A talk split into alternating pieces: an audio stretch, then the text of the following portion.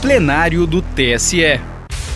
Direto do plenário nesta terça-feira, 10 de novembro, vamos acompanhar a sessão do TSE que reverteu a cassação e a inelegibilidade do governador de Sergipe, Belinaldo Chagas, e da vice-governadora Eliane Custódio. Eles foram reeleitos em 2018, mas tiveram os mandatos cassados pelo TRE de Sergipe por abuso de poder político durante a campanha para o governo estadual.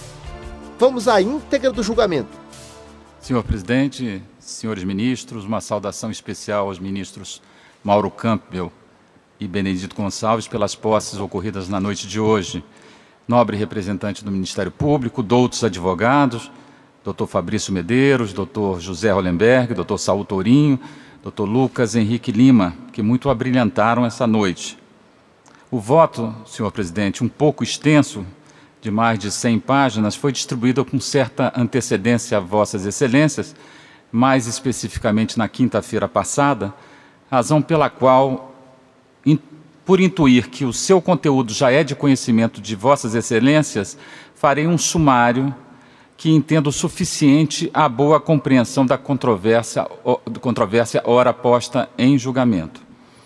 Como já dito, são três recursos em julgamento, sendo dois deles recursos ordinários, derivados de duas AIGES, e um outro um recurso especial eleitoral decorrente de uma ação de exceção de incompetência.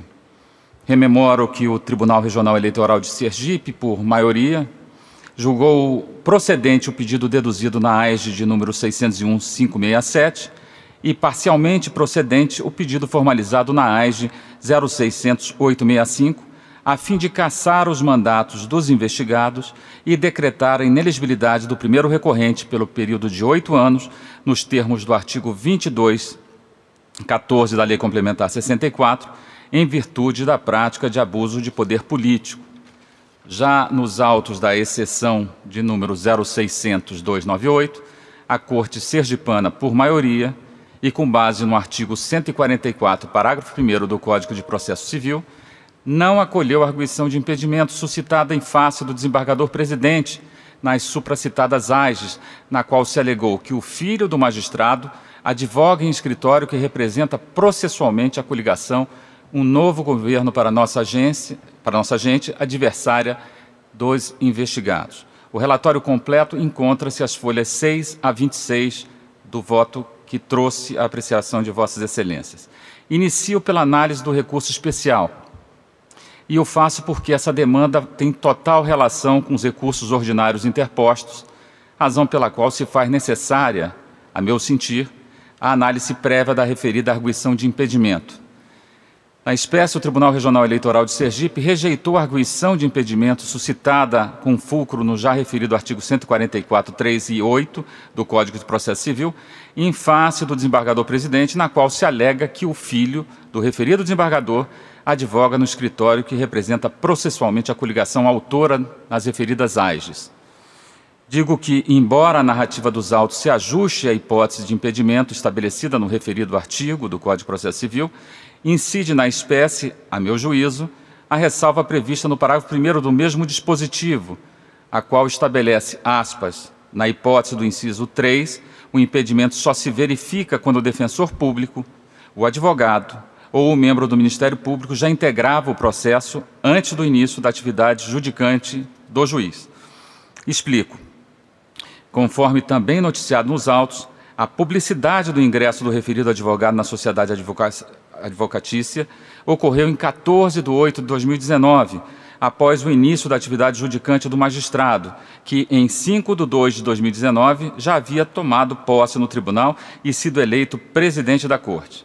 No ponto destaco que, em 6 de 8 de 2019, o referido magistrado iniciou a sua atuação nos autos do processo, ocasião em que referendou a organização e a publicação da pauta em que estavam listados os feitos para julgamento.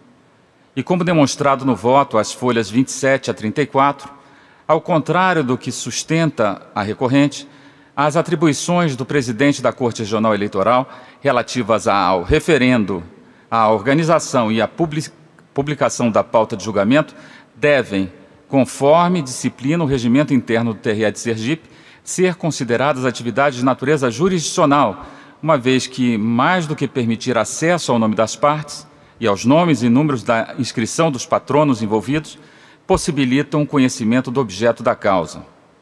A partir de, de tais premissas, tem-se que o ingresso do filho do presidente na referida banca de advogados, que, conforme restou comprovado nos autos, se deu em 14 de 8 de 2019, é posterior ao início da atividade judicante da autoridade arguida, uma vez que a sua posse naquela corte e início do exercício da presidência, como dito, ocorreram em 5 de 2 de 2019 e o primeiro contato individualizado e direto com o um processo eleitoral ocorreu no dia 6 de 8 de 2019. Portanto, senhor presidente, senhores ministros, uma vez demonstrado na espécie que o início da atividade judicante do magistrado arguido se deu em data anterior ao ingresso do seu filho como membro no escritório de advocacia, tal fato, na minha compreensão, não impede a atuação do juiz presidente nas ações eleitorais. Uma última palavra acerca dessa hipótese de impedimento. Caso aceita a tese propugnada pelo recorrente, que o início da atividade judicante em órgãos colegiados para fins do parágrafo 1 do artigo 144 do CPC, corresponderia ao início do julgamento, haveria expansão, ao meu ver, desarrazoada das situações de afastamento do magistrado, em prejuízo à atividade judicante e em descompasso com orientação há muito firmada nos tribunais superiores. Portanto, como as causas de impedimento do magistrado estão enumeradas taxativamente em lei, penso que, uma vez caracterizada a ressalva contida no parágrafo 1 do multicitado dispositivo, a qual afasta a incidência da causa de impedimento, é incabível a interpretação com vistas a ampliar as, as hipóteses de afastamento do magistrado da atuação no feito. No mais, com relação à incidência do 144.8 do Código de Processo Civil, o recorrente defende que o magistrado está impedido de julgar qualquer causa envolvendo o cliente de escritório de advocacia integrado por seu parente, até o terceiro grau, pouco importando, inclusive, importando, inclusive o advogado que a patrocine. No entanto, mais uma vez, e a meu juízo, não assiste razão ao recorrente, porquanto o dispositivo invocado visa contemplar casos em que a parte, mesmo sendo cliente do escritório integrado pelo parente do julgador, está no processo a ser julgado, sendo representada por advogado de outro escritório. No caso dos autos, porém, o causídico constituído no processo a ser julgado, embora seja diverso do parente do julgador, compõe a equipe do mesmo escritório em que o filho do presidente da Corte Regional Eleitoral atua, motivo pelo qual se registrou no acordo objulgado que os fatos se amoldam à hipótese estabelecida unicamente no 144.3, parágrafo 3 do Código de Processo Civil, afastando-se a aplicação do disposto no inciso 8. Em sendo assim, ao contrário do que afirma o recorrente, verifico que o Tribunal Acor não deu aos fatos a interpretação que melhor lhe era conveniente, mas demonstrou de forma clara e objetiva os motivos que levaram o fato a subsumir-se à hipótese prevista no já multicitado artigo 144 do Código de Processo Civil, conforme entendimento do voto condutor, evidenciando as questões que fundamentaram a rejeição da exceção de impedimento arguida com base nesses dispositivos. Por essas razões, senhor presidente senhores ministros, voto no sentido de rejeitar a preliminar de impedimento e, via de consequência, de negar provimento ao recurso especial interposto por Belivaldo Chagas Silva. E aqui, senhor presidente, eu gostaria de fazer uma pequena anotação. Por entender que poderá sim existir divergência quanto à existência de impedimento nesse caso específico, eu proponho que se prossiga com o julgamento dos recursos ordinários, pois se a maioria entender pelo impedimento, situação posta aqui apenas para argumentar, os autos teriam que retornar à origem para se continuar o julgamento. Por outro lado, penso que, à luz do artigo 282 do CPC, poderíamos superar a nulidade sem repetir o ato, porque adianto agora e estou dando provimento aos recursos ordinários Logo, não há prejuízo para a parte, já que vitoriosa, ou seja, seriam aplicáveis ao caso o parágrafo 1 e 2 do referido artigo 282. Por isso, senhor presidente, eu passo desde logo, não obstante é, é, nessa questão do recurso especial, acabar me é, quedando, inclusive, vencido. Passo, então, na sequência, a análise dos recursos ordinários. Inicio em relação às questões prévias, dizendo que a identidade entre a alegação de impedimento e o objeto do recurso especial eleitoral já enfrentado justifica a adoção da mesma solução jurídica, qual seja a rejeição da preliminar de impedimento do desembargador presidente. Por sua vez, quanto à alegada deficiência na formação do litisconsórcio ativo necessário, registro que no julgamento do RO 0603 030 da relatoria do ministro Mauro Campbell Marques, recente julgamento de 3 de 8 de 2021, firmou-se a tese no sentido de, aspas, não ser exigido o litisconsórcio passivo necessário entre o candidato beneficiado e o autor da conduta ilícita em AGE por abuso de poder político. Entendimento que ressalto, penso de todo aplicável ao presente caso. Isso porque, nas petições iniciais, as condutas ilícitas foram atribuídas aos recorrentes, na condição de autores e beneficiários, o que corrobora a inexistência de vício na legitimidade passiva, condição da ação que deve ser apreciada segundo a teoria da asserção. Eu registro no ponto que transcrevi do acordo recorrido as razões de tal entendimento que estão expostas às folhas 35 a 40 do voto, bem assim que enfrentei mais detidamente esse tema às folhas 40 a 44 desse voto. No que diz com a alegada contradição, compreendo que não há contradição interna no acordo entre as respectivas premissas e conclusão, quando se assenta terem as obras observados a lei e o cronograma, e que, ao mesmo tempo, estipula que o resultado das ações administrativas concentradas no período pré-eleitoral maculou a legitimidade e a normalidade do pleito. Isso porque penso que eventual erro de julgamento não é subsumível aos vícios do artigo 275 do Código Eleitoral e, para dar densidade a tal conclusão, colacionei trechos do acordo do regional, bem assim explicitei os fundamentos que me levaram até essa conclusão, as folhas 44 a 49. Senhor presidente, senhores ministros, em face desses argumentos, rejeito todas as questões prévias. Já em relação à questão de fundo, principio dizendo que a Corte de origem, por apertada maioria, considerou comprovado o abuso de poder político em decorrência da concentração da assinatura de ordens informais para execução de obras em curto espaço de tempo e no ano eleitoral pelos seguintes fundamentos rememoro, a possibilidade de prorrogação do prazo limite do programa ProInvest, pleito cuja formalização não foi comprovada nos autos, tendo a administração optado por executar as obras de forma concentrada. Segunda, a desnecessidade de assinatura de ordens de serviço pelo governador, as quais poderiam ser subscritas pelas áreas técnicas do governo, sem a realização de atos públicos.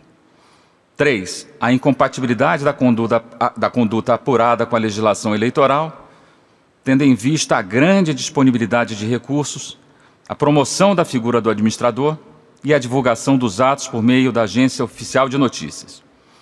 Para uma melhor compreensão do tema, eu transcrevi extenso trecho do acordo, localizado às folhas 50 a 78 do meu voto.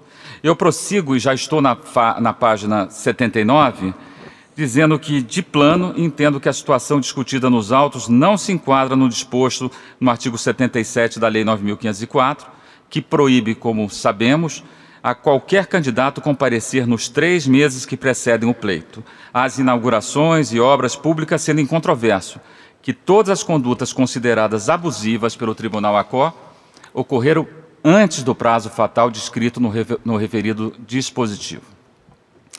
Portanto, a cassação dos recorrentes decorreu unicamente do reconhecimento do ilícito previsto no artigo 22, caput da Lei Complementar 64, mais especificamente o abuso do poder político, que, nos termos da jurisprudência desta Corte, pode alcançar condutas anteriores ao período eleitoral. No particular, eu cito o precedente do ministro Alexandre de Moraes e do ministro Jorge Mussi.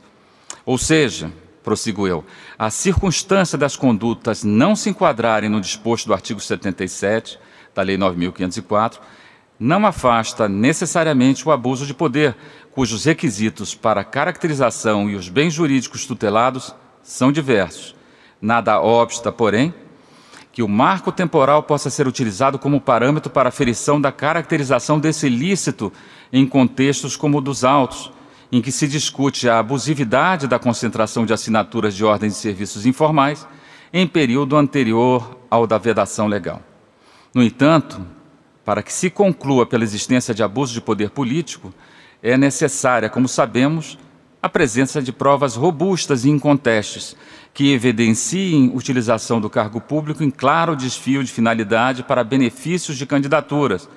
Também cito jurisprudência da Corte. Prossigo dizendo que entendo que são essas as premissas que devem pautar o exame do eventual caráter abusivo da conduta, traduzida, como se disse, na assinatura de ordens de serviços informais referente a obras executadas em diversos municípios do estado de Sergipe.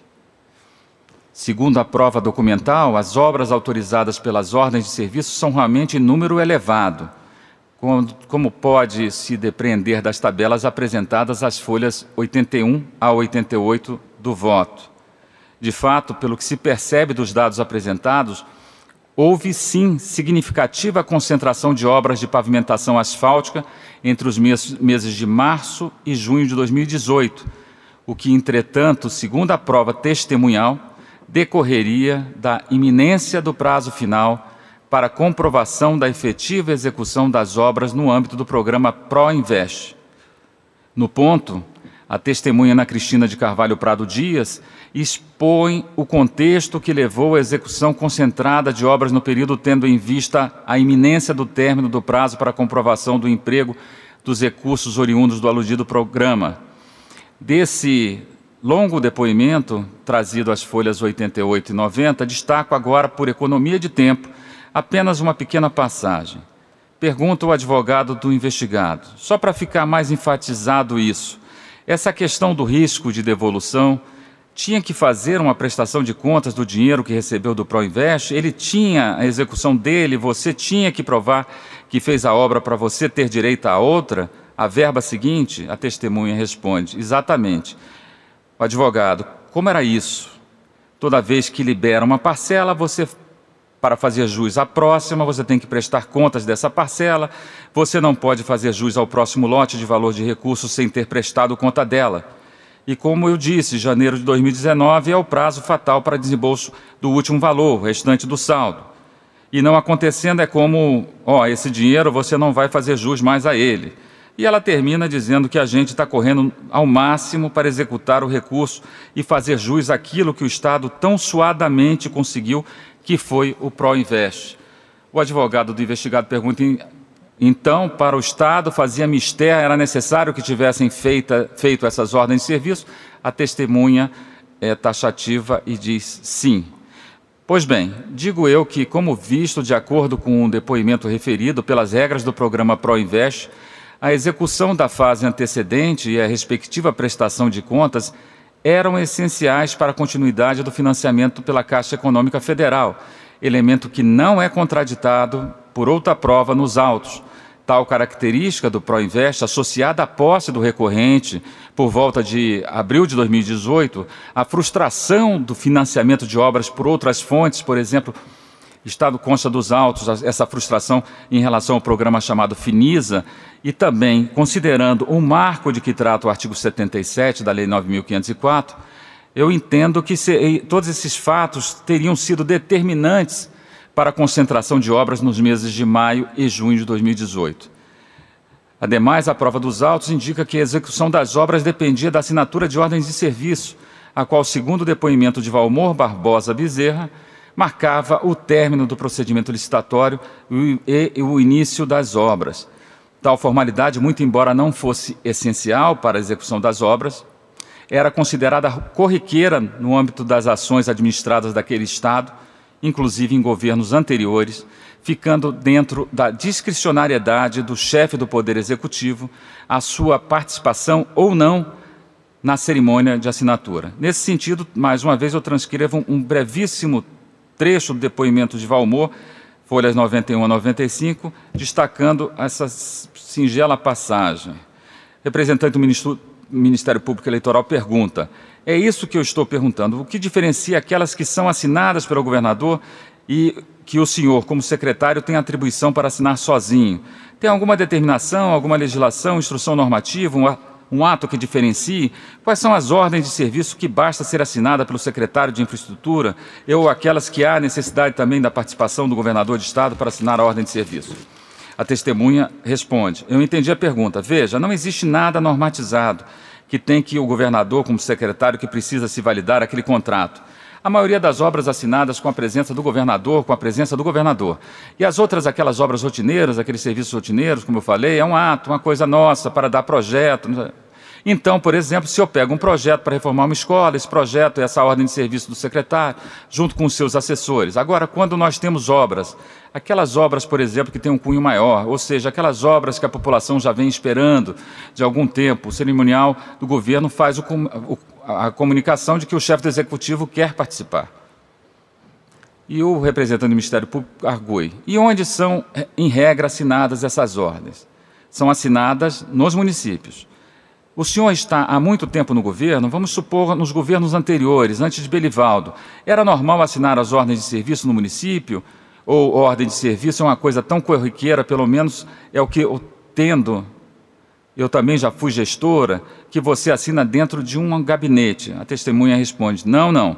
Nós já assumimos dentro de gabinete, já assinamos desde a época do saudoso Marcelo Deda, de Jackson Barreto, de Belivaldo, nos municípios, porque muitos atos dessas próprias prefeituras, o próprio prefeito, também tem serviço da própria prefeitura sendo iniciados, ou seja, os prefeitos liberarem essas ordens de serviço. Então são atos, tá certo? E juntas algumas obras do Estado, algumas obras da prefeitura, não existe assim uma regra, não tem uma regra, entendeu?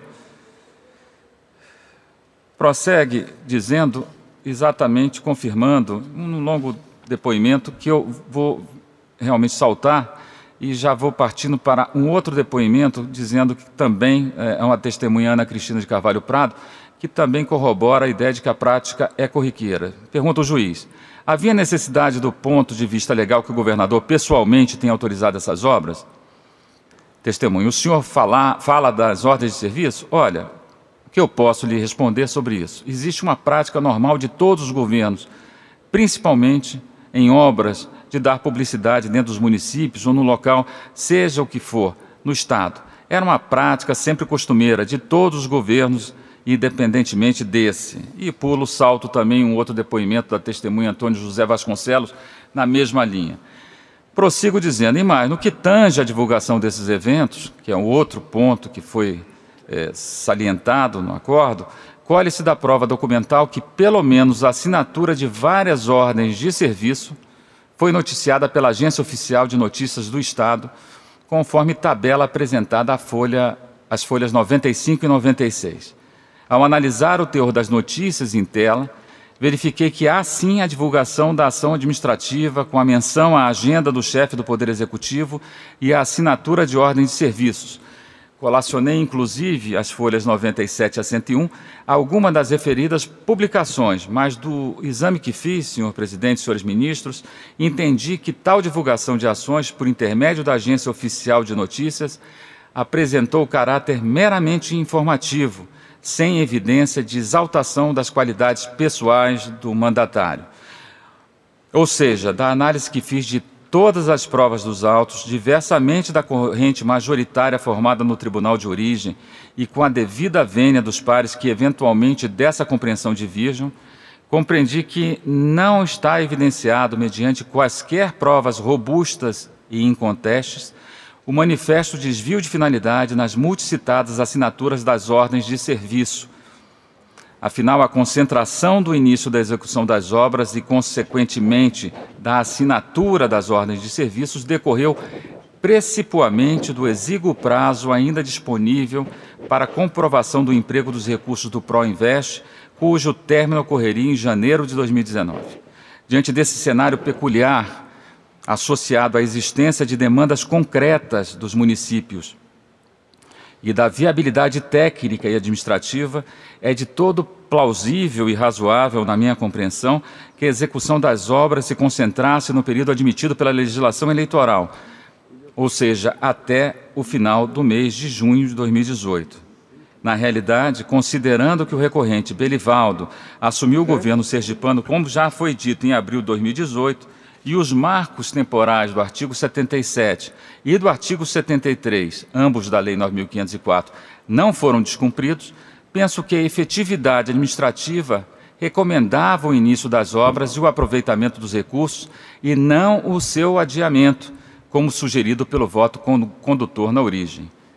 Aliás, nesse ponto, entendo corretos os fundamentos da corrente vencida, no sentido de que a execução ou não de obras com recursos oriundos de transferência voluntária se situa no âmbito da discricionariedade administrativa, cabendo ao gestor, uma vez respeitadas as vedações legais, escolher o melhor momento para a sua consecução. Nesse passo, não me parece correta a premissa de que o manifesto desvio de finalidade insto ao abuso do poder político poderia ser extraído da opção do gestor em não solicitar a extensão do prazo para o cumprimento das obrigações do Proinvest, uma vez que cabe ao Poder Executivo, detentor das informações mais qualificadas, decidir sobre a gestão pública. Quanto ao fundamento de que a assinatura de ordens de serviço pelo governador seria ato desnecessário e contrário à eficiência, o que reforçaria o seu caráter abusivo, Entendo, como já dito, que se trata de circunstância insuficiente para assentar o abuso de poder econômico, cuja caracterização demanda um manifesto desvio de finalidade em benefício de determinada candidatura. Em primeiro lugar, por se tratar de prática corriqueira, usual, empreendida por vários governantes do Estado de Sergipe de, várias, de vários matizes ideológicos com o propósito de conferir publicidade à obra e de prestar contas ao eleitorado, desiderato que pode parecer despiciendo do ponto de vista tecnocrático, mas que integra o cotidiano da atuação política calcada no vínculo entre os mandatários e os detentores do poder. Além disso, ficou comprovada que o, comprovado que os eventos da assinatura das ordens de serviço tinham audiência heterogênea, com a presença de autoridades de diversos vínculos políticos, não se evidenciou, ademais, a veiculação de mensagens de cunho partidário eleitoral, o que só corrobora a inexistência do desvio de finalidade dos atos festivos. É bem verdade que a possibilidade do chefe de poder executivo concorrer à eleição, sem se afastar do cargo, proporciona inegável benefício político e sensível projeção eleitoral, notadamente quando há confluência de ações administrativas no ano eleitoral. No entanto, ainda que esse modelo não, se, não seja imune a críticas, certo é que deriva de opção política do poder de reforma da Constituição, que acabou declarado constitucional pelo Supremo Tribunal Federal, de modo que o benefício natural auferido pela exposição da figura do mandatário não pode ser automaticamente qualificado como abuso de poder político. Por fim, ainda no plano da caracterização do ilícito, também não vislumbrei prova robusta acerca da gravidade dos atos imputados. No ponto em que pese o fato dos autos consignarem obras de elevado valor, a imputação de abuso decorreu meramente da assinatura das ordens informais, eventos a respeito dos quais não há, a meu juízo, dados suficientes para ferir a respectiva dimensão, tais como duração, número de participantes, eventual desvio de finalidade, entre outros. Ou seja, a míngua de gravidade intrínseca do ato de assinar as ordens de serviço, tais elementos seriam essenciais para o exame da abusividade nas condutas. Em verdade, no caso, compreendi não haver outros elementos senão o valor das obras e o número de ordens assinadas, os quais, como já asseverado, não são suficientes para se assentar a gravidade da conduta. Por essas razões, senhor presidente, senhores ministros, pedindo escusas pelo alongado voto, resumi muito, mas ainda ficou extenso, eu voto no sentido de negar provimento ao recurso especial eleitoral, de rejeitar matéria preliminar, mas quanto ao mérito, dar provimento aos recursos ordinários a fim de julgar improcedentes os pedidos. É como voto, senhor presidente. Muito obrigado, ministro Sérgio Banhos, que, portanto, rejeita as preliminares e dá provimento aos recursos ordinários para julgar improcedentes os pedidos e nega provimento ao recurso especial. Como vota o ministro Carlos Horba? Senhor presidente, senhores ministros, senhor vice-procurador-geral eleitoral, senhores advogados que brilhantemente ocuparam a tribuna desse Tribunal Superior Eleitoral essa noite, também eu, senhor presidente, inicio a minha manifestação cumprimentando o nosso novo corregedor-geral eleitoral, ministro Mauro Campbell Marques, e cumprimentando também o novo membro titular dessa corte, ministro Benedito Gonçalves, ambos com uma trajetória judicante de destaque no Superior Tribunal de Justiça que muito abrilhantam esta corte eleitoral. senhor presidente, registro desde logo que acompanho a conclusão do eminente relator, a quem cumprimento pela profundidade de seu voto, que esmiuçou em detalhe o conjunto probatório dos autos, para concluir pela ausência do requisito de gravidade imprescindível para a configuração do abuso de poder político. Contudo, apesar de concordar com as conclusões do ministro Sérgio Banhos, tenho ressalvas em relação à leitura que fez Sua Excelência das questões relativas ao impedimento do presidente do TRE sergipano e a existência de documentos essenciais para a fundamentação do acórdão condenatório a que não tiveram acesso os procuradores dos recorrentes, mas tão somente os membros da Corte Regional e o Ministério Público Eleitoral. Essas duas questões, com a devida vênia do eminente relator, são indicativas de evidente nulidade, de nulidade chapada. O impedimento do eminente desembargador José dos Anjos ante o patrocínio de uma das partes por seu filho, Alfredo José Machado, me parece patente. E não me convence a solução dada ao caso pelo TRE de Sergipe e ora chancelada pelo eminente relator. Solução essa que sustenta a ocorrência de uma situação de superveniente impedimento pelo fato de haver o advogado assumido a causa entre os momentos da inclusão do feito em pauta e o início do julgamento. Com base nessa cronologia, entendeu-se aplicável ao caso o parágrafo 1 do artigo 144 do CPC, que afirma só haver impedimento nos casos em que o advogado já integrava o processo antes do início da atividade judicante do juiz. Uh, Não me parece, salvo melhor juízo, que a composição da pauta pelo presidente e sua publicação possam ser de plano consideradas como atividade judicante para fins de aplicação do referido parágrafo 1 do artigo 144 do CPC.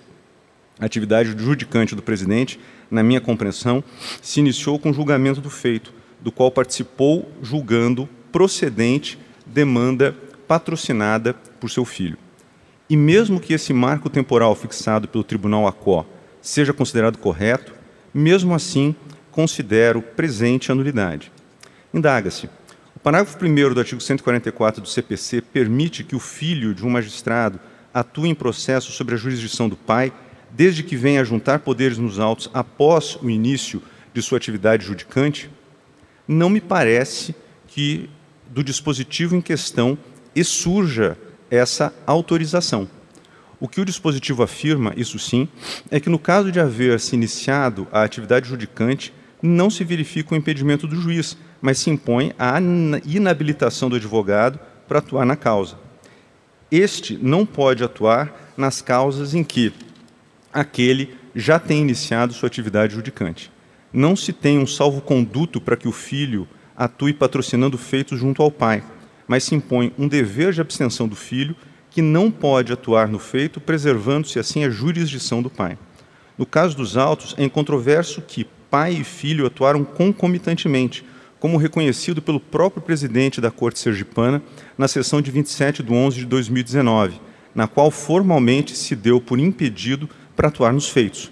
Informação essa, aliás, que está nos autos por conta de transcrição feita pela secretaria deste Tribunal Superior Eleitoral por determinação do eminente relator, a partir de vídeo disponibilizado pela Corte Regional em plataforma da internet, ante a recalcitrância do TRS sergipano em negar-se a fornecer essa informação. Uh, havendo a atuação conjunta do pai juiz e do filho advogado, como repita-se, em controverso nos autos, me parece haver a irregularidade, haver a nulidade. O mesmo ocorre com a questão dos documentos, cujo desconhecimento uh, por parte dos recorrentes evidencia cerceamento de defesa, com violação flagrante do disposto no inciso 55 do artigo 5 da Constituição Federal. Essa, uh, esse desconhecimento fica patente, inclusive, pela, pela sequência dos, uh, dos documentos juntados ao PJE, em que esses documentos foram, inclusive, juntados após a, uh, a apresentação dos respectivos recursos.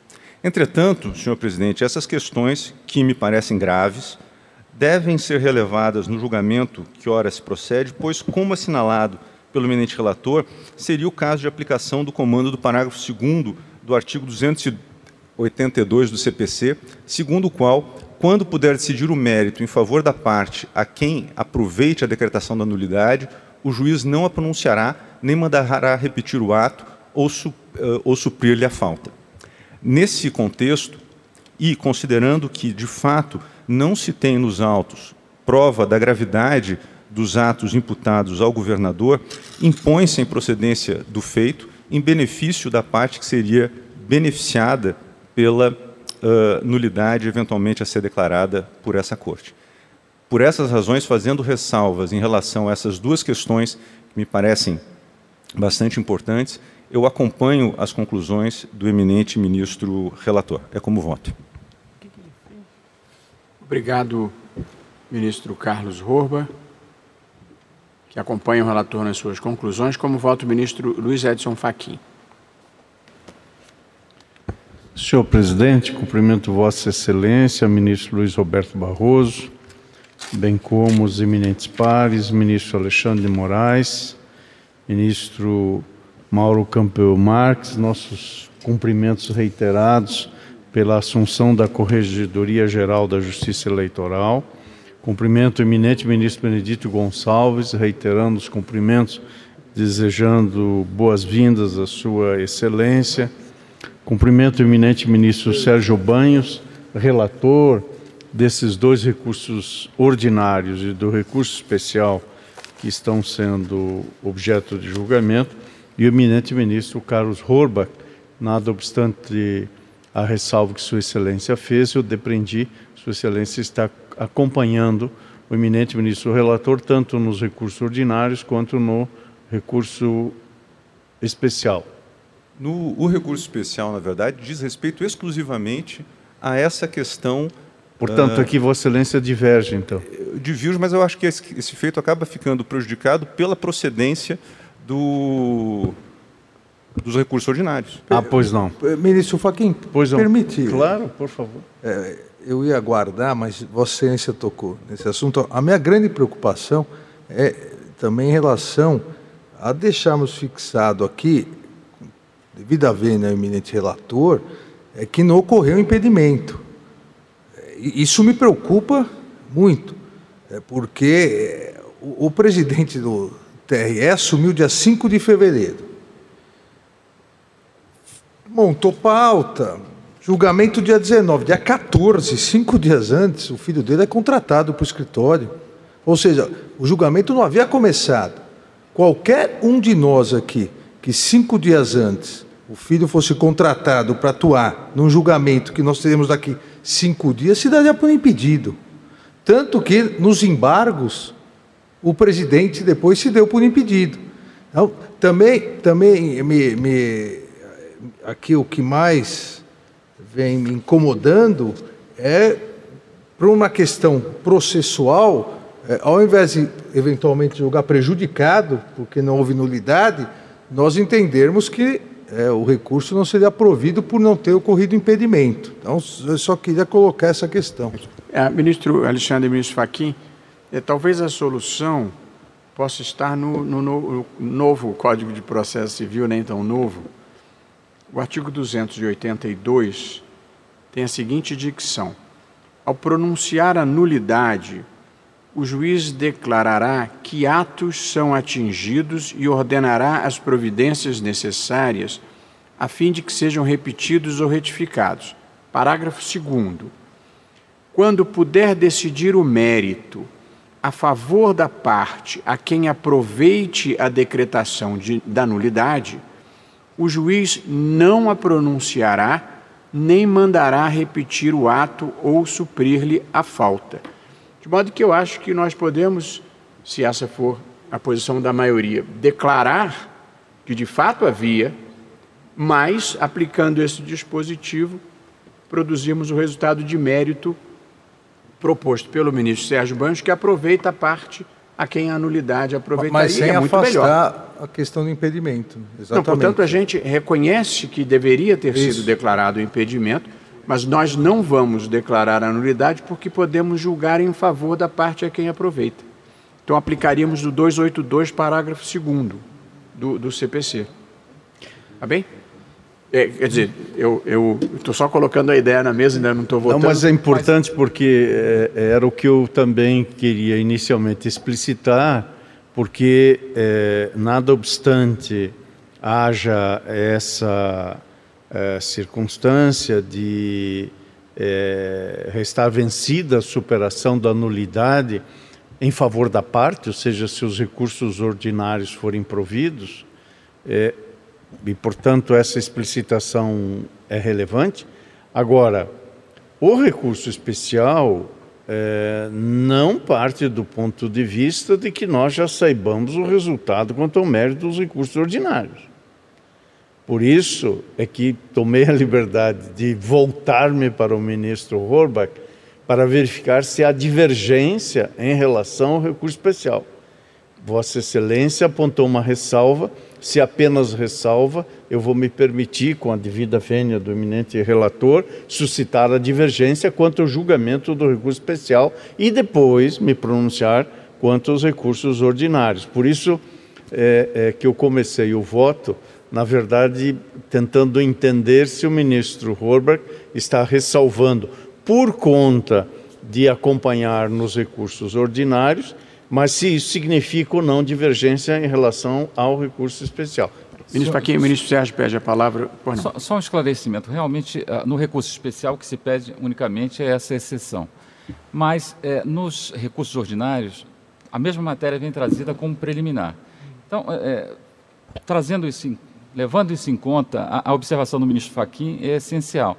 Se realmente o recurso especial julgado separadamente, se acaso a, a, tese que eu trouxe, a apreciação de Vossa Excelência, restar vencida, o que me parece que vai acontecer, é, me parece que, no caso específico do recurso especial, deverá ser provido, o recurso especial deveria ser provido, e no caso do outro é que se aproveitaria os termos do artigo 282, porque é uma preliminar dentro dos recursos ordinários. Eu não imaginaria. Se, é, não sei se tenho essa mesma compreensão. Eu imaginaria, ministro Faquim, reconhecer, isso é, é, curioso, mas reconhecer a nulidade, mas não pronunciá-la à vista, porque olha o que diz o, do, o parágrafo segundo. Quando puder decidir o mérito a favor da parte a quem aproveita a decretação da nulidade, o juiz não a pronunciará nem mandará repetir o ato Portanto, eu acho que é, é curioso, mas a gente reconheceria. Mas isso dentro de um mesmo processo. É. Aqui são recursos distintos. Diversos Sim, mas, mas o conjunto é o uno. Quer dizer, o, se nós podemos decidir em favor do governador e restabelecer a sua elegibilidade, eu não vejo razão para nós mandarmos julgar de novo. Porque ele tem o mérito a favor dele. Aí eu acho que seria um excesso de formalismo. No, no, presidente, nós acabaríamos é, é, beneficiando aquele que produziu a nulidade. Né? Permitindo um novo julgamento em vez de decidir Exatamente. o mérito. Portanto, eu estou tentando interpretar, ministro Faquim, e, e, e levando em conta as preocupações legítimas de Vossa Excelência, a melhor maneira de fazer incidir o parágrafo segundo Sim, presidente. Eu estou nesse primeiro. Eu vou me pronunciar quanto ao mérito dos recursos ordinários, mas eu só queria entender porque eu vou votar a partir do recurso especial, se vou acompanhar a divergência ou não. Depois o tribunal mas, pode, no julgamento conjunto. Mas se Vossa Excelência der provimento ao recurso especial e mandar baixar, fica prejudicado o recurso, ficam prejudicados os ordinários. Pois esta é a minha conclusão. Mas eu acho que produz. E, e, e peço excusa por começar pela conclusão, é não. é que a rigor aqui estamos dialogando não, para achar é o melhor isso, caminho. Estamos pensando. Eu mas po... Vossa Excelência não acha que seria injusto, podendo julgar a causa em favor mas daquele. Mas esta é quem... é outra divergência que também tenho. Ah, então... Com o código? Com recur... os com, recursos com ordinários. Com o mérito do recurso ordinário. Ah, bom. Aí, então, aí está bem. É, então, aí tá bom. Aí, então, para Vossa Excelência não se aplica o parágrafo não. segundo. Então está perfeito. E Vossa Excelência tem a palavra devolvida. Muito obrigado. Desculpe a Mas, de qualquer maneira, a elucidação foi importante, porque também eh, os jurisdicionados que nos acompanham irão perceber o sentido e o alcance das compreensões. E eu, desde logo, eu concluía as saudações mas não houvera feito a saudação do seu vice-procurador-geral eleitoral e dos advogados que aqui eh, se fazem presentes. Eu estava saudando o ministro Carlos, abri uma nota de rodapé mental e nós nos estendemos, mas foi relevante para compreender eh, a temática. Portanto, senhor presidente, eu voto inicialmente no recurso especial eleitoral rememorando que aqui se debate específica e exclusivamente a exceção de impedimento do desembargador José dos Anjos, presidente do Tribunal Regional Eleitoral de Sergipe, quando do julgamento das AGES, das ações de investigação judicial eleitoral, em razão de seu filho integrar banca de advogados que patrocinou os interesses da coligação autora em juízo.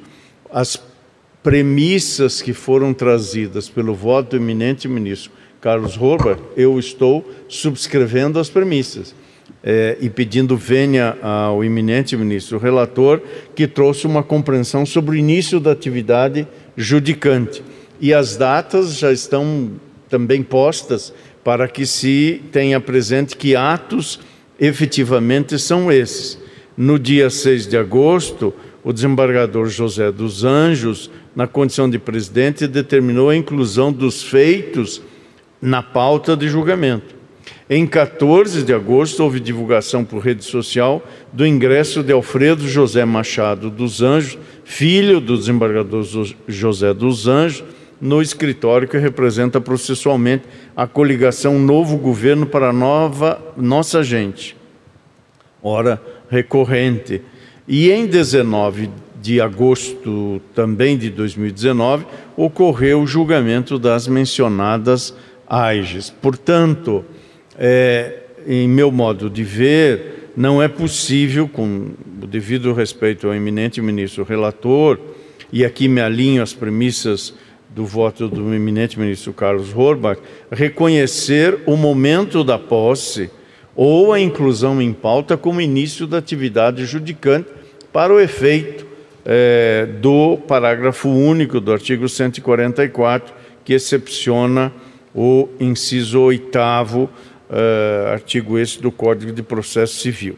Em meu modo de ver, é, e portanto peço venha Sua Excelência, eminente ministro relator e todos que acompanharem a compreensão de Sua Excelência, para reconhecer o impedimento do desembargador José dos Anjos de exercer a jurisdição no caso concreto. E aqui trago a fundamentação, não vou me estender nesta fundamentação, porque eu estou, como disse e repito, acompanhando as premissas que o eminente ministro Carlos Orbach trouxe à colação, também entendendo que não se concebe que o, o, exercício da organização da pauta seja atividade jurisdicional. Portanto, na administração da pauta, o presidente da Corte não tem permissão normativa a fim de proferir qualquer ato decisório quanto ao mérito das questões debatidas no processo, incumbindo-lhe tão somente determinar a inclusão do feito em pauta de julgamento, conforme seu juízo discricionário. A compreensão da força desse elemento de discricionariedade parece-me tão pungente que não há recurso judicial previsto ou ainda que não previsto seja aceito pelos tribunais contra as decisões do presidente da corte no exercício do denominado, digamos assim, poder de pauta. Por isso, somente em 19 de agosto de 2019, quando já concretizado o seu impedimento, é que o relator do feito proferiu o voto no plenário do Regional de Sergipe, dando início à atividade judicante de todos os outros membros daquela corte. Já presente a condição objetiva do impedimento do desembargador José dos Anjos, em razão do ingresso de seu filho na banca de advogados que representava a coligação autora antes do início da atividade judicante, é forçoso reconhecer, ainda que ciente da drástica consequência jurídica, a nulidade dos julgamentos de ambas as áreas. Por isso, no ponto e no recurso especial, renovando a, a minha vênia ao eminente ministro relator e a todos que acompanham a sua compreensão, voto por dar provimento ao recurso especial eleitoral, reconhecendo a nulidade do julgamento de ambas as ações de investigação judicial eleitoral, em razão do impedimento do desembargador José dos Anjos, na forma do artigo 144, inciso 8 do Código de Processo Civil, e proponho o retorno dos autos à origem para que novo julgamento seja proferido com a adoção das cautelas devidas e, por isso, segundo esta percepção, ficam prejudicados os recursos ordinários ora apresentados para julgamento conjunto. Vencido nesta percepção da consequência, que é a anulação do julgamento, passo a análise dos recursos ordinários, que, como Sua Excelência, o eminente ministro Sérgio Banhos, de modo sempre escorreito e aprofundado, traz à colação, são recursos que eh, se insurgem em face de decisão do Tribunal Regional Eleitoral de Sergipe, que reconheceu a prática de ato de abuso de poder da autoridade por Belivaldo Chagas Silva, impondo-lhe a sanção de ineligibilidade pelo prazo de oito anos e cassando o seu mandato, bem como o mandato de sua companheira de chapa, nos termos da Lei Complementar 64. Acompanho o escorreito voto de Sua Excelência, o eminente ministro relator, na rejeição das questões preliminares de deficiência na formação do litisconsórcio passivo necessário e de contradição nas decisões recorridas. Quanto ao mérito, como bem expôs o ministro relator, debate-se apenas a realização de caravanas organizadas para permitir que o então governador, candidato à reeleição, assinasse ordens de serviços informais referentes à realização de obras de pavimentação e infraestrutura em municípios sergipanos, concentradas no período de 29 de maio de 2018 a 6 de julho de 2018, ou seja, em data próxima à eleição. Sua Excelência, o relator, entendeu que não há demonstração do desvio de finalidade dos atos, de modo a caracterizar o abuso de autoridade, indicando fundamentalmente seis argumentos prazo exíguo para o cumprimento do convênio com o Proinvest, a observância do período proscrito em lei para a prática dos atos governamentais que impactam nas eleições, a efetividade administrativa analisada sobre o prisma da discricionariedade, o costume de práticas similares por outros governadores do estado de Sergipe, a audiência heterogênea presente aos eventos de assinatura das ordens de serviço e, por último, possibilidade de benefício político inerente ao bom desempenho do cargo. Já quanto à gravidade, Sua Excelência entendeu ausentes os elementos necessários à sua demonstração, tais como duração, número de participantes, eventual desvio de finalidade dos atos, afirmando inexistir gravidade intrínseca aos atos renovando todas as vezes o eminente ministro relator e a todos que compreendem a questão da mesma forma que Sua Excelência, penso que a adjudicação dos recursos ordinários deve ser distinta, mantendo-se integralmente o acordo regional. Adota os fatos, tais como encontrados na moldura da decisão do regional, ainda que estejamos mesmo em sede de recurso ordinário. Mas, de qualquer sorte, não encontro disputa entre as partes quanto à confirmação fática. Colhe-se da Agência de Notícias de Sergipe que entre 29 de maio a 29 de junho de 2018 ocorreram eventos em 21 municípios sergipanos, nos quais o governador candidato à reeleição assinou ordens de serviço referente a obras no total de R$ 21.977.041,78. De outro lado, pensou-se da rede social Facebook que entre 1 de junho de 2018 e 6 de julho de 2018 foram realizadas cerimônias similares em outros 19 municípios, outros 19 municípios, incluída a capital do estado, indicando obras em 29 localidades e dessa vez totalizando o valor de 141 milhões de reais. Também se sabe que as verbas são é, referentes ao convênio firmado com Proinvest, e que a liberação de recursos foi escalonada e condicionada à utilização prévia das parcelas anteriores de recursos. E não se deixa de anotar que o prazo final para o uso de verbas do convênio era 11 de janeiro de 2019. E, portanto, não me parece haver disputa sobre a conformação dos fatos, inclusive a circunstância de que Belivaldo Chagas Silva assumiu o cargo de governador de Sergipe em abril de 2018, em razão do afastamento do titular. Pois bem, o primeiro e mais importante dever de todo mandatário da República é o de administrar a coisa pública colocada sob sua gestão por meio de mandato eletivo. Vale dizer, os cidadãos e cidadãs eleitas para a chefia do Poder Executivo em qualquer esfera, são escolhidos pelo eleitorado para exercerem, primeiro e principalmente, as funções de administração pública. Não são eleitos para viajarem o território nacional. Não são eleitos para se fazerem pessoalmente presentes em toda e qualquer cerimônia da administração pública. Não são eleitos para realizarem atos preparatórios de campanha eleitoral por quatro anos às custas do erário. Por certo que toda e qualquer gestão colherá os frutos de seus esforços, sejam eles positivos ou negativos, e que não se está nem se deve tolher a divulgação de atos lícitos de gestão. O que eu entendo não se admitir é que o chefe do poder público eleve atividade de divulgação por meio de ordens de serviço festivas de seus atos de gestão como atividade principal de sua própria gestão, como aconteceu no caso dos autos. E reside nessa compreensão a percepção do flagrante desvio de finalidade que dá espaço à configuração do abuso do poder de autoridade.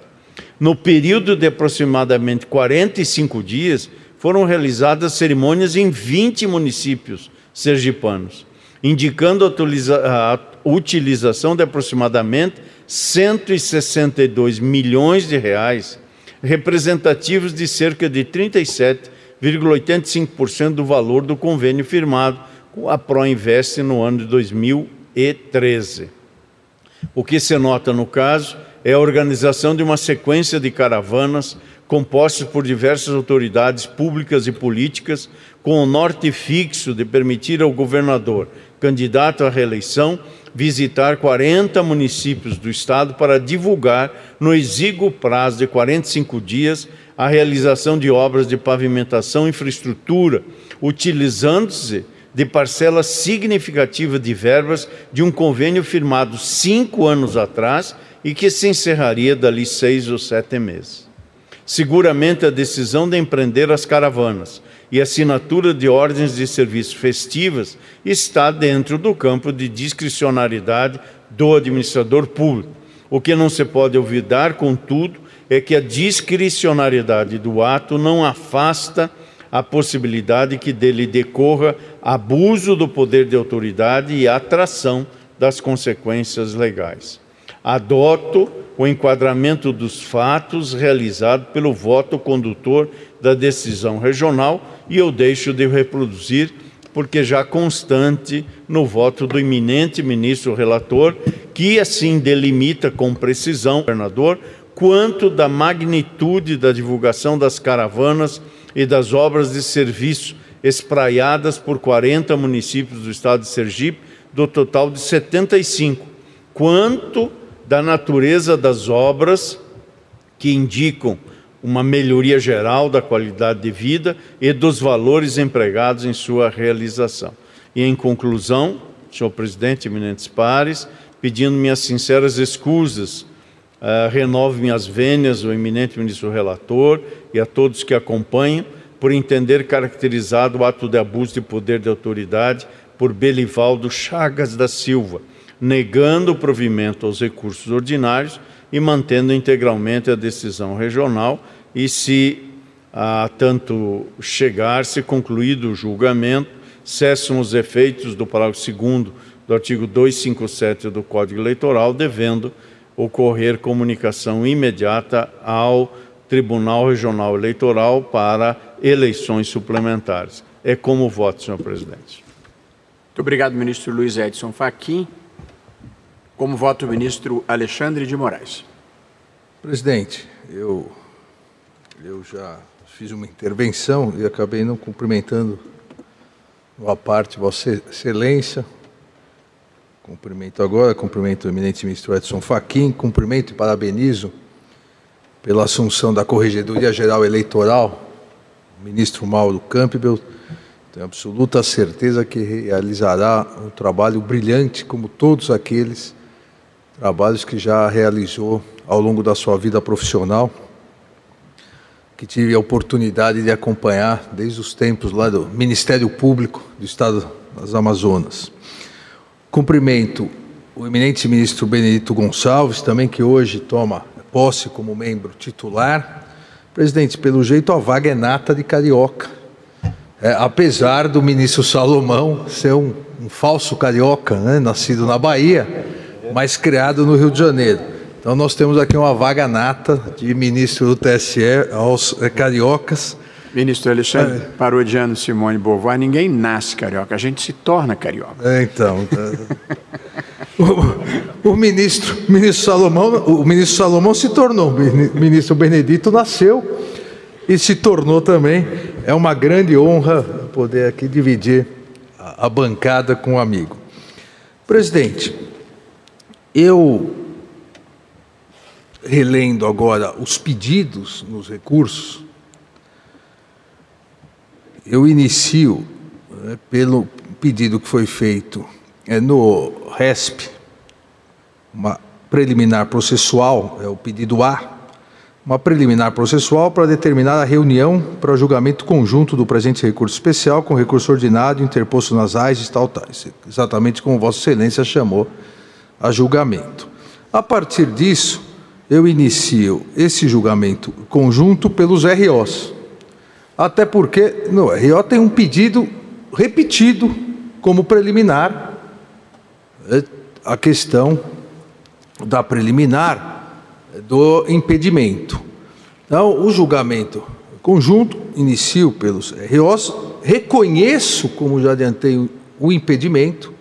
Aqui, realmente, repito com todas as vênias ao eminente ministro relator, é, não me parece que possa se aplicar é, a exceção prevista no artigo 144. Nós sabemos é, e temos sempre que tomar cuidado com isso, se evitar que se contrate escritórios é, para tentar tirar um julgador. É, e isso, em alguns casos, é problemático.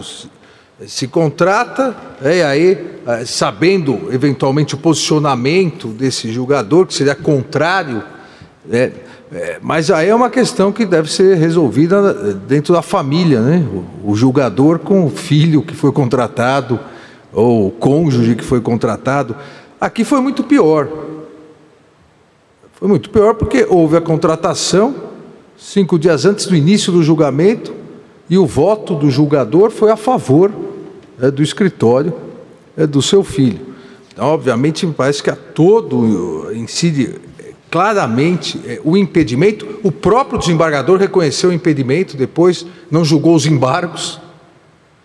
É, e a questão, como também dito pelo eminente ministro Fachin pelo ministro Carlos Orbach, A questão é de organização de pauta, essa questão, ao meu ver, não, não é, é jurisdicional propriamente. O julgamento se iniciou no dia 19 de agosto de 2019 e a contratação oficializada, já divulgada, no fim no dia 14 de agosto. Então, eu reconheço o impedimento que era uma preliminar prevista, pedida nos ROs. Agora, não declaro a nulidade, exatamente porque a nulidade iria beneficiar a parte que atuou pela própria nulidade, a parte que acabou criando o impedimento. Então, reconheço na preliminar o impedimento, é, mas afasto a nulidade e parto é, para o julgamento de mérito dos ROs. Sem é, me alongar muito, até porque foi muito bem detalhado pelo eminente ministro relator, pedindo no mérito todas as vênias ao ministro Faquim, realmente me parece é que não houve a configuração é, do abuso do poder político, não houve a configuração da gravidade, como salientou o ministro Carlos Urbach. A administração pública é, observou o disposto no artigo 77 da Lei 9.504 de 97. Não é possível apontar que a concentração de obras nos meses de maio e junho de 2018 aqui decorreu de circunstâncias Nessa hipótese, decorreu de circunstâncias normais. Não é possível apontar que foi, vamos dizer, uma correria, um cronograma para o pleito, como nós recentemente julgamos a questão de poços é, artesianos, e aí sim, é, durante três anos e meio nada se fez. É, em dois meses é, inundou é, a região é, de poços artesianos. Aqui não, aqui o cronograma foi um cronograma já pré-estabelecido. Também entendo que não ficou comprovada a exploração eleitoral, né, não houve veiculação de é, publicidade, artefatos de propaganda político-partidária durante as cerimônias de assinatura. Cerimônia de assinatura é, não só no Brasil, mas é algo ligado à vida político-partidária. Então, se faz a cerimônia de assinatura, se faz depois cerimônia de lançamento da pedra fundamental, depois é, de, da primeira construção, depois da placa de inauguração, depois. Desde que não haja o abuso, é, desde que não haja, é, como salientou o eminente ministro relator, artefatos de propaganda político-partidária, isso acaba fazendo parte é, da vida política institucional é brasileira. E não houve, na divulgação dos eventos, é, não houve é, exaltação, como a Constituição também proíbe, é, das qualidades pessoais ou publicidade personificada é, do é, governador, do vice-governadora. Da mesma forma, a assinatura das ordens de serviço pelo governador, enquanto é, desnecessárias no plano legal, acabam sendo costumeiras também na atividade. Às vezes se assina um autorizo é para é divulgação, é, é, a prática política. É, não havendo o abuso não constatado aqui, o abuso, é, me parece que ficou, restou no campo da licitude. Então, no mérito, assim como o eminente ministro relator, eu dou provimento aos recursos ordinários é, para afastar a decisão do Tribunal Regional Eleitoral que havia cassado governador vice e imposto a inelegibilidade. Uma vez que afastei a preliminar, apesar de reconhecer o impedimento, afastei a preliminar nos ROs, em virtude da possibilidade, lembrada pelo nosso presidente do Código de Processo Civil, de julgamento do mérito, eh, entendo que julgado, votando no mérito, tendo afastado a nulidade na preliminar nos ROs, entendo prejudicado o recurso especial. Então, voto pelo prejuízo do recurso especial. E, insisto novamente, as próprias partes pediram julgamento conjunto é, e alegaram nos dois, tanto no especial quanto no ordinário, a preliminar. Então, presidente, no especial, voto pelo prejuízo. Muito obrigado, ministro Alexandre de Moraes. Como vota o ministro Mauro Campbell Marques?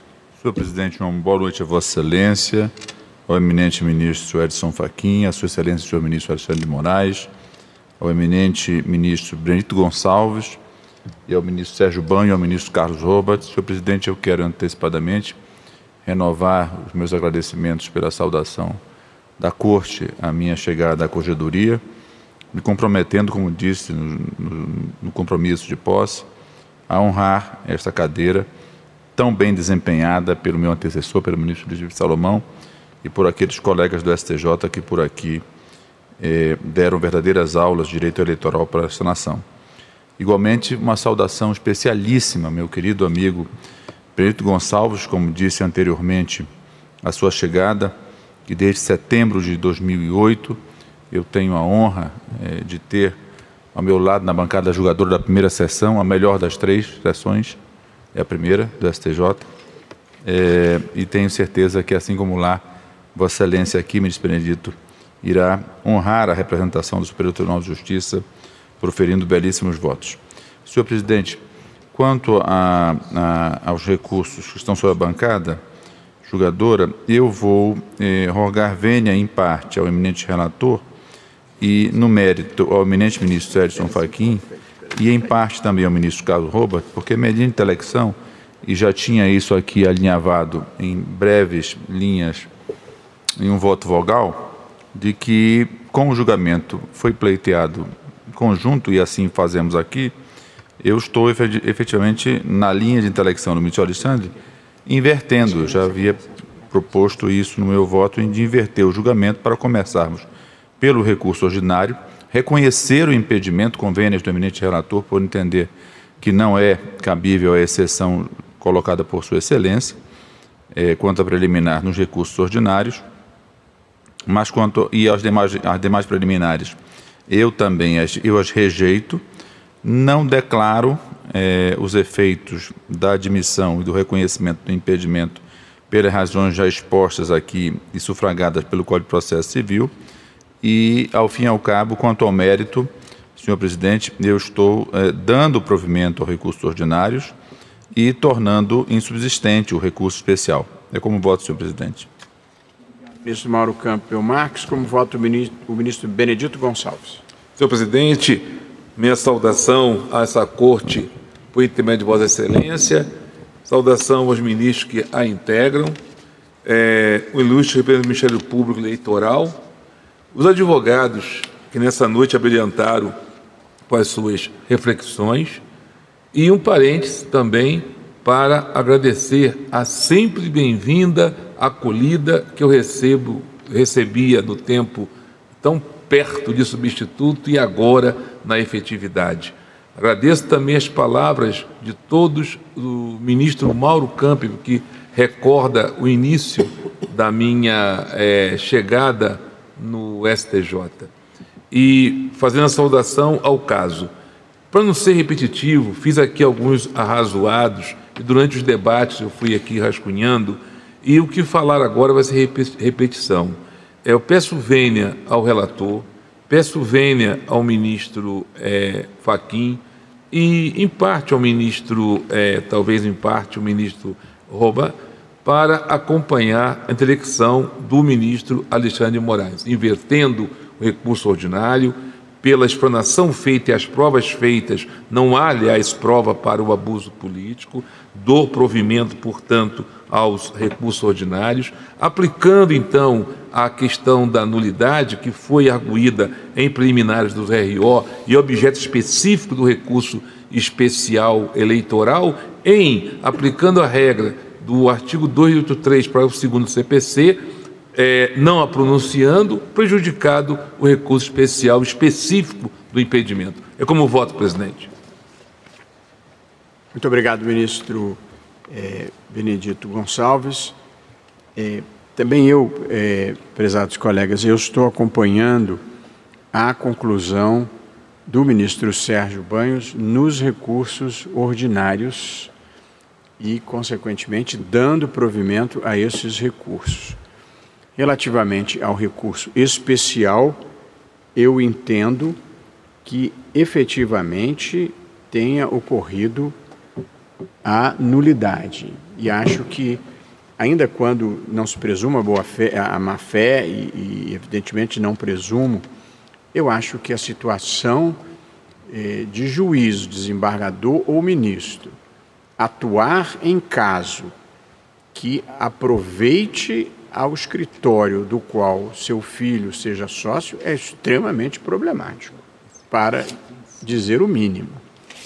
E, por via de consequência, eu pronunciaria a nulidade no recurso especial se a decisão nos recursos ordinários não trouxessem melhor proveito para a parte interessada, de modo que, com base no parágrafo 2 do artigo 282, eu deixo de pronunciar a nulidade, porque, tendo julgado favoravelmente ao recorrente nos recursos ordinários, seria, em detrimento do seu interesse, uma nulidade que fizesse voltar o processo para novo julgamento no Tribunal Regional.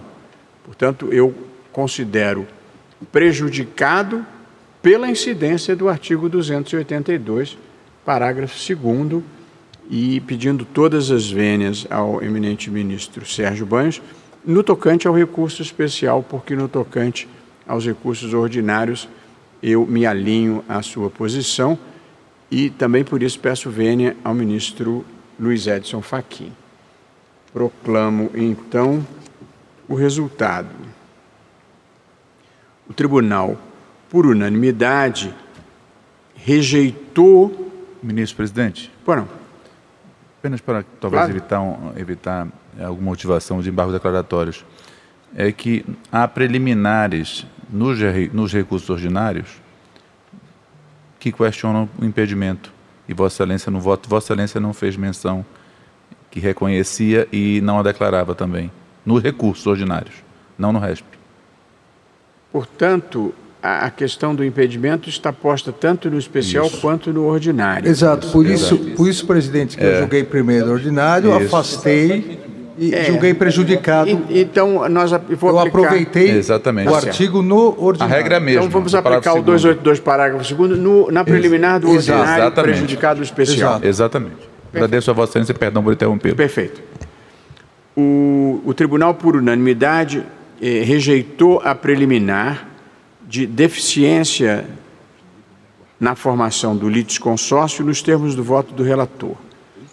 No mérito, por maioria, deu provimento aos recursos ordinários para julgar improcedentes os pedidos nos termos do voto do relator, vencido o ministro Luiz Edson Fachin deixando de pronunciar a nulidade do julgamento no Tribunal Regional Eleitoral, uma vez que a decisão de mérito favorece aos recorrentes nos termos do artigo 282, parágrafo 2 Quanto ao recurso especial eleitoral, por maioria julgou-se prejudicado. Para mais informações sobre o processo, procure no site da Justiça Eleitoral pelo RO 0601 567-85, pelo RO 0600 865-42 ou pelo RESP 0600 298-74. Justiça Eleitoral, a justiça da democracia.